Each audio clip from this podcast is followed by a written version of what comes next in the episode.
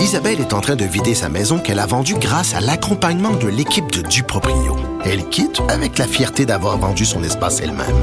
Duproprio, on se dédie à l'espace le plus important de votre vie. Un message d'Espace Proprio, une initiative de Desjardins. Le risque de contracter le virus. COVID-19. C'est l'heure de faire le point avec notre collègue Vincent Dessoureau. Deux nouveaux décès aujourd'hui au Québec. Oui, euh, point de presse qui euh, bon vient de se terminer avec euh, notre trio le quotidien François Legault, Horacio Arruda et Daniel McCann euh, pour le bilan et on, on avait bon la triste nouvelle d'ajouter deux décès aujourd'hui. Donc mm. montant le, le, nombre de décès depuis le début de cette pandémie au Québec à six et le nombre de cas. Bon, on parle, faut dire, on a donné peu de détails sur les décès parce qu'évidemment bon il y, y a d'anonymat, de, de, discrétion. Je pense que c'est correct aussi. Oui, mais on sait que ce n'est pas dans des, euh, disons, des régions métropolitaines. Et que ce sont des personnes avancées en âge. Euh, alors, c'est ce qu'on a comme, comme détail présentement. Et le nombre de cas ajoutés, 326 cas euh, ajoutés, donc 1339 cas au Québec, c'est euh, la nouvelle donnée. 78 hospitalisations, 35 personnes aux soins intensifs. Et là, euh, la donnée quand même qui est une des plus importantes présentement, c'est parce que 326, ça paraît encore beaucoup, là, ça fait trois jours qu'on a de gros chiffres à annoncer, mais ce qui a le plus monté, c'est ça bonne nouvelle, c'est le nombre de cas négatifs, donc le nombre de tests Hier, à la même heure, je te disais 12 000 à peu près personnes qui, qui, avaient eu, reçu un, diagnostic de cas négatif. C'est rendu 26 000. Fait que c'est la preuve que notre machine est en train euh, de se roder de façon efficace. Absolument. Et ça montre que quand on monte, là, on a monté en une journée de quoi 15 000 tests. Bon, on en a juste ajouté 326. Là. Alors, euh, Et les délais aussi, euh, ça menuise de plus en plus. Oui. Donc, le bilan est quand même pas si mal. Euh, une des raisons pourquoi on avait tous, on, avait, on dit le backlog, là, donc euh, beaucoup de tests en attente, c'est qu'on dit là, on a ouvert, on avait un premier laboratoire au Québec, puis ça, on envoyait les faire valider les résultats à Winnipeg au début. Après ça, on s'est rendu compte que nos tests étaient valables, alors on a arrêté de le faire. Mais ensuite, quand on a ouvert un paquet de laboratoires un peu partout à travers le Québec, mm. on doit ensuite renvoyer les tests au, euh, au, laboratoire central au Québec pour être validés. Alors au début, on avait ces validations à faire là, le temps que on confirme que dans toutes les régions du Québec, les tests sont bons. Et là maintenant, c'est le cas. Alors c'est pour ça qu'on a un déploiement comme ça du nombre de tests, qui est une bonne nouvelle. Puis il y avait toute la question aussi du nombre de tests qu'on peut faire par machine. C'est pas toutes les machines qui étaient efficaces. Donc, ça aussi, on était en train euh, de voir à tout ça. Là. Oui, alors c'est pour ça que le présentement, dans la moyenne canadienne, parce que je voyais des parutions sur les réseaux sociaux, mm. le montrant comme si le Québec était loin derrière dans le nombre de tests. Euh, c'est pas le cas. C'est qu'on avait cette, ce, ce, backlog à gérer. Maintenant, on est au-dessus de la moyenne canadienne, même de l'Ontario, sur le nombre euh, de tests effectués. Euh, bon, dans ce qui a été abordé par François Legault, je vais commencer par peut-être l'extrait qui était le plus fort. Là. évidemment, il veut euh, donner de l'espoir aux Québécois, leur rappelant que c'est pas euh, pas notre nouvelle réalité à, à l'infini là. C'est une période temporaire, difficile évidemment, mais temporaire, et qu'on est dans une bataille, mais une bataille qui ben, d'un va passer à l'histoire évidemment, qu'on va raconter à nos petits enfants, mais une bataille qu'on peut gagner ensemble. On peut écouter un extrait de François Legault là-dessus. Ça risque d'être la plus grande bataille de notre vie. Puis on va en parler longtemps. Hein? Nos petits-enfants, euh, dans 20 ans, dans 50 ans, vont se rappeler comment le peuple québécois a réussi ensemble à gagner la bataille. Donc, c'est une grosse bataille qu'on mène, là, puis on est capable de la gagner, on va la gagner euh, ensemble, cette bataille, cette guerre, mais j'ai besoin de vous, je compte sur vous. Bon. On avait besoin de cette petite tape dans le dos, il me semble, après les mauvaises nouvelles du début de semaine. Euh, c'est un message quand même encourageant qui nous, qui nous motive à faire des efforts. Et qui montre que la majorité quand même des Québécois euh, continuent, foncent, euh, respectent les règles, les, les, les, directives du gouvernement. Euh, dans les autres points, puisqu'il y en a quand même en rafale très rapidement, mm. euh, personnel de la santé, là, des questionnements sur est-ce qu'ils sont bien équipés. Euh, à la fois, François Legault et Daniel McCann ont dit oui, a l'équipement là au niveau québécois. Là où il y a eu quelques ratés, c'est dans la distribution. Alors oui, ça se peut que par endroit, il y ait des hôpitaux où il y en a eu moins. des directives également qui ont peut-être été mal interprétées. Mais On est sais, à régler tout ça. Tantôt, je parlais avec une une médecin qui travaille à l'urgence du Children's Hospital, puis elle me disait les directives quant au port euh, du masque et des gants changent quotidiennement. Même nous, on sait plus trop sur quel pied danser, et c'est ce qui inquiète en ce moment euh, les membres du personnel de la santé. Oui, c'est pour ça qu'eux ont voulu dire, regarde, on a tout l'équipement, on travaille là-dessus. S'il y a des problèmes, il y a des communications constantes avec les syndicats euh, qui représentent, que ce soit les inhalothérapeutes, des infirmières ou les autres, pour essayer de savoir où il y a des problèmes. Alors, ils sont là-dessus. Là. Temps plein, Daniel Mécan a dit c'est sa priorité numéro un. Au niveau des vêtements, parce que plusieurs euh, vont laver leurs vêtements chez eux. Et en, cas de pandémie, c'est pas l'idéal. Alors, on veut s'assurer que le nettoyage se fasse dans le réseau. Alors, ça, on travaille également là-dessus pour s'assurer que ce soit ça dans tous les cas.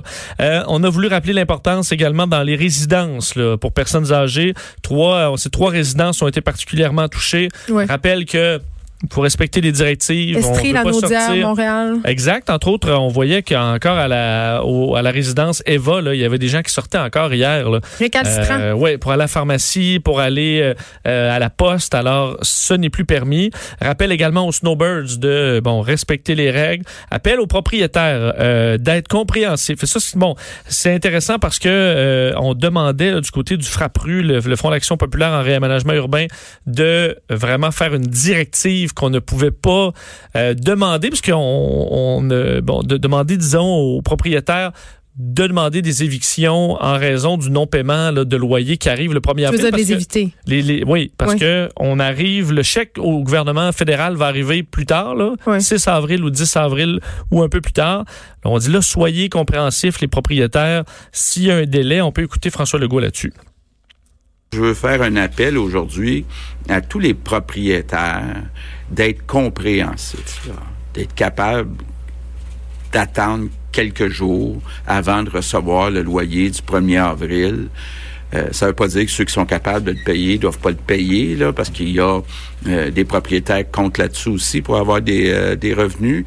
donc, mais soyons compréhensifs les chèques, les premiers chèques du gouvernement fédéral vont arriver à partir du 6 avril. Puis là, ben, il y a le loyer à payer le 1er avril.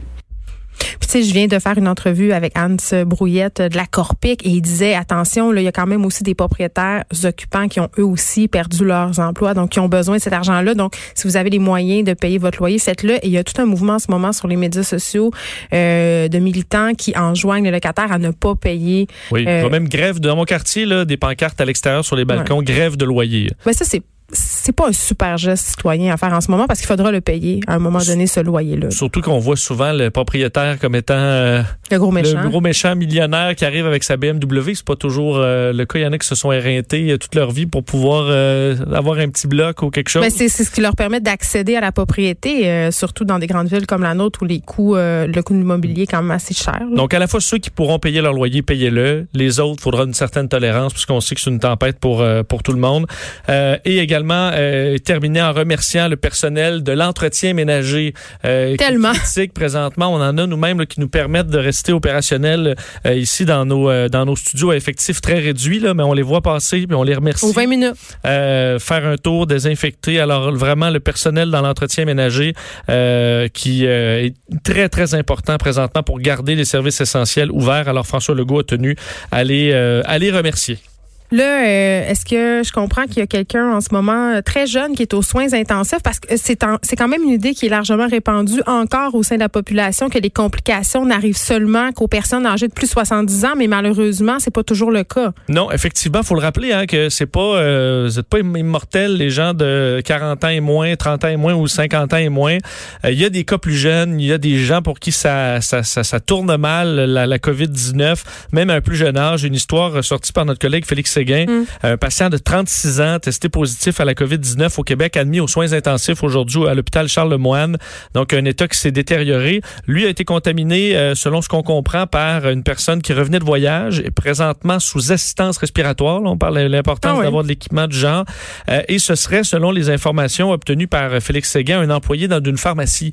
Euh, ce qui ébranle un peu le réseau, évidemment, parce qu'on sait que c'est des gens qui se retrouvent en première ligne là, à gérer des, des gens qui sont malades et qui peuvent décider de se présenter à la pharmacie avant de se présenter, avant d'appeler au 811 ou d'appeler donc dans le, pour, poursuivre les procédures normales. Alors, un rappel que les jeunes, vous n'êtes pas invulnérables. Respectez la quarantaine, respectez les consignes. C'est ça. Pour les jeunes, vous n'êtes pas invulnérables et pour les les autres qui sont à risque, présentez-vous pas dans les pharmacies? En tout cas, demandez quelqu'un. Euh, Il y en a, Mario Dumont parlait de, hier, des, des gens qui arrivent, les snowbirds.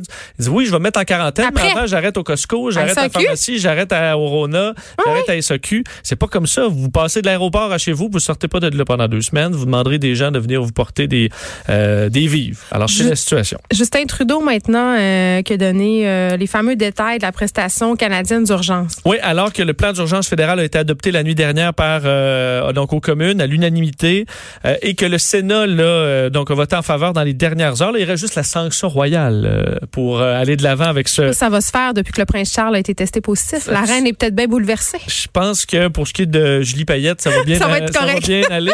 Mais effectivement, donc c'est les, les étapes, mais ça ça va de l'avant pour ce, ce grand programme de 82 milliards de dollars. Évidemment, une des grandes questions pour ceux qui sont travailleurs autonomes, pour ceux qui sont arrêtés en raison de la quarantaine, de- d'isolement volontaire. On avait deux programmes là, qui avaient été annoncés, là, des allocations, que ce soit de soins d'urgence ou allocation d'urgence. On a fusionné les différents programmes pour faire la prestation canadienne d'urgence. Alors, pour ceux qui n'ont pas droit au- à l'assurance euh, chômage, à l'assurance emploi, vont euh, faire une demande là pour tout le monde, les gens qui sont en quarantaine, en isolement, les travailleurs autonomes et tout ça. Et vous allez avoir un montant de 2000 dollars par mois jusqu'à concurrence de 4 Non mois. Non imposable. Euh, alors, il y en a peut-être déjà qui vont monter de salaire. Là. Ben là. Dans, dans certains cas, c'est sûr que c'est pas énorme, mais 24 000, euh, ça représente donc Mais en tout cas, ça 35 paye le 000 peut-être? loyer euh, puis la bouffe euh, pour une personne seule, ça c'est sûr. Absolument. Euh, et ce sera fait vite. Pourquoi là C'est on, on veut simplifier? Alors on a fait un programme, un chiffron, quatre mois. La demande se fera par internet. Sautez pas sur les sites encore. Ce n'est pas encore en ligne. Ce le sera fait sous peu. Et euh, on dit à partir du moment où tu fais ta demande, tu as un chèque dans les 10 jours. Alors euh, c'est c'est c'est le, le deadline qu'on s'est donné. Et euh, Justin Trudeau qui en a profité pour euh, bon redemander aux gens de rester chez eux. Et c'est la consigne pour tous les Canadiens présentement. Par rapport à ce fameux 2000 dollars, j'imagine que pour les personnes qui sont inscrites au dépôt direct pour recevoir euh, les prestations, euh, que ce soit de l'allocation familiale, euh, peut-être plus rapide. ou- ben je pense que oui. En tout cas, je, je, je l'espère vraiment. Possiblement, on verra les, les- le fin détail, là, mais euh, ça, ça semble être un, honnêtement parce qu'on veut pas que ce qui arrive, qui arrive, ce qui est arrivé avec Phoenix ou des, c'est sans- s'enfarger dans les papiers. Alors un programme simple avec des chiffrons, ça semble être une bonne idée. Là, en terminant, Vincent, il nous reste plus beaucoup de temps, Oui. mais euh, par rapport à la fameuse loi là, des mesures d'urgence, là, euh, je pense que M. Trudeau quand même a parlé d'une loi de mise en quarantaine qui entrerait en application au Canada pour Oui. ceux qui reviennent. Là, euh, il y a quelque chose qui change là, pour les snowbirds, les gens qui reviennent de ça, l'extérieur.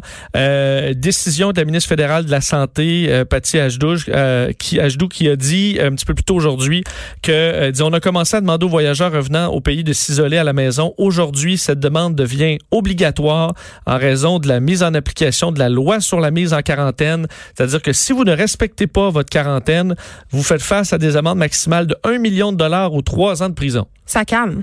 Alors, ça peut vous calmer, effectivement. Le bureau de la ministre de la Santé qui indique que les coordonnées des voyageurs vont être notées lors de l'entrée au Canada Ouais. et qu'il y aura des suivis faits de façon aléatoire. Alors, si on se rend compte vous êtes où, vous n'êtes pas chez vous, ben non, je suis au Costco. Oui, puis on le sait qu'il y a de la délation en ce moment. C'est peut-être pas heureux, mais quand même, quand il y a des personnes qui sont inconscients, qui vont justement au Costco ou à la SAQ. euh, Mais on en est là. Alors, euh, loi sur la mise en quarantaine. Alors, si vous devez être en quarantaine, ben, euh, soyez là parce que sinon, le gouvernement fédéral vous attend. Merci beaucoup, Vincent. On te retrouve tantôt avec À tantôt. Les effrontés.